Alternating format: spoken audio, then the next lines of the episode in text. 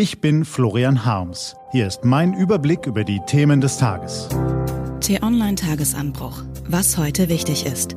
Dienstag, 9. Februar 2021. Die Kälte-Chaos-Kralle, Showdown im US-Kongress und Geduld statt Lockdown-Lockerungen. Gelesen von Anja Bolle. Was war? Es hat geschneit. Kennen Sie die Trompetensprache?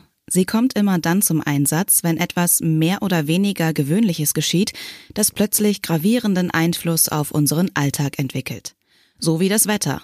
Ist es sehr heiß oder sehr kalt, verfallen manche Berichterstatter in die Trompetensprache. Der gestrige Montag war ein Höhepunkt der Trompetensprache. Da wurde der Wintereinbruch zur Schneekatastrophe, die ganz Deutschland fest im Griff habe. Da wurde die Kältekralle ersonnen und der knacke kalte Winter.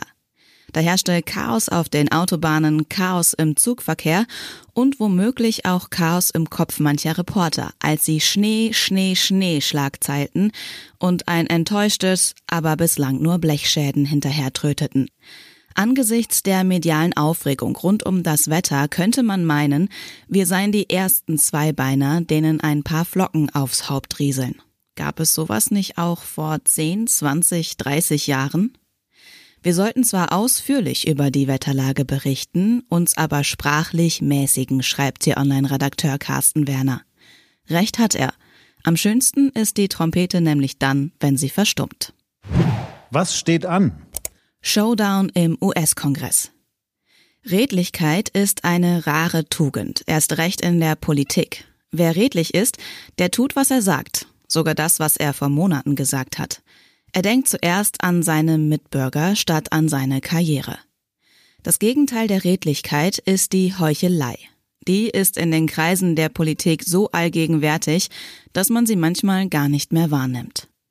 Ein besonders auffälliges Beispiel politischer Prinzipienlosigkeit bekommen wir ab heute in Washington vorgeführt.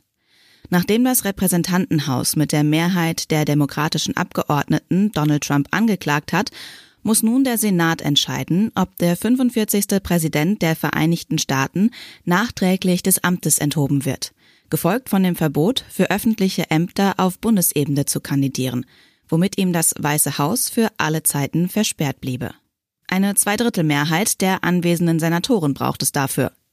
Vorausgesetzt, die 100 Damen und Herren versammeln sich vollzählig, müssten also nicht nur sämtliche 48 Demokraten und die beiden mit ihnen verbündeten Unabhängigen, sondern auch noch 17 Republikaner gegen den Angeklagten stimmen.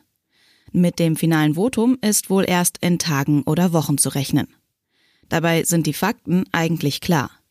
Wer am 6. Januar gesehen hat, wie der Noch-Präsident seine Anhänger zum Sturm auf das Kapitol aufhetzte, der kann eigentlich nur zu dem Urteil gelangen, dass hier ein Amtsträger seine vom Volk verliehene Macht missbraucht hat.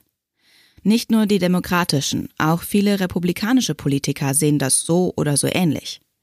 Würden sie sich vom Gebot der Redlichkeit leiten lassen, verschwende Herr Trump also schnell von der politischen Bühne. Tatsächlich dürfte das Gegenteil geschehen. Die Ankläger werden die nötige Mehrheit verfehlen. Der Ex-Präsident wird triumphieren und kann an seinem politischen Comeback basteln. Warum? Nur aus einem einzigen Grund. Weil viele republikanische Senatoren sich fürchten. Sie haben Angst vor dem Einfluss, den Herr Trump immer noch auf ihre Wähler hat. Sie haben Angst um ihre Karrieren. Ein Satz aus seinem Mund kann genügen, um diese zu zerstören. So kommt es, dass sich drei Wochen nach Joe Bidens Amtseinführung viele Senatoren immer noch nicht trauen, das Ergebnis der Präsidentschaftswahl anzuerkennen.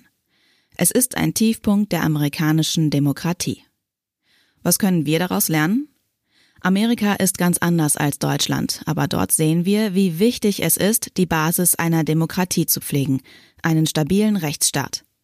Ohne den Einsatz couragierter Demokraten drohen Demokratien zu sterben nicht nur auf der anderen Seite des Atlantiks. Die T-Online-Redaktion blickt für Sie heute außerdem auf diese Themen. In Düsseldorf trifft sich der Nordrhein-Westfälische Landtag zu einer Sondersitzung, um herauszufinden, wie sich Regierungschef und CDU-Vorsitzender Armin Laschet bei der Konferenz mit der Kanzlerin positionieren wird. Wird der Lockdown verlängert oder bekommen wir verfrühte Lockerungen? Die Corona-Warn-App gilt als wenig effektiv. Das liegt aber nicht am Datenschutz, sagt Bundesdatenschutzbeauftragter Ulrich Kelber. Und wenn wir so weiter impfen wie bisher, dann brauchen wir noch zwei, drei Jahre, berichtet ein Arzt über die Lage in den Impfzentren. Das war der T-Online-Tagesanbruch vom 9. Februar 2021. Produziert vom Online-Radio- und Podcast-Anbieter Detektor FM. Den Podcast gibt's auch auf Spotify. Einfach nach Tagesanbruch suchen und folgen. Ich wünsche Ihnen einen frohen Tag. Ihr Florian Harms.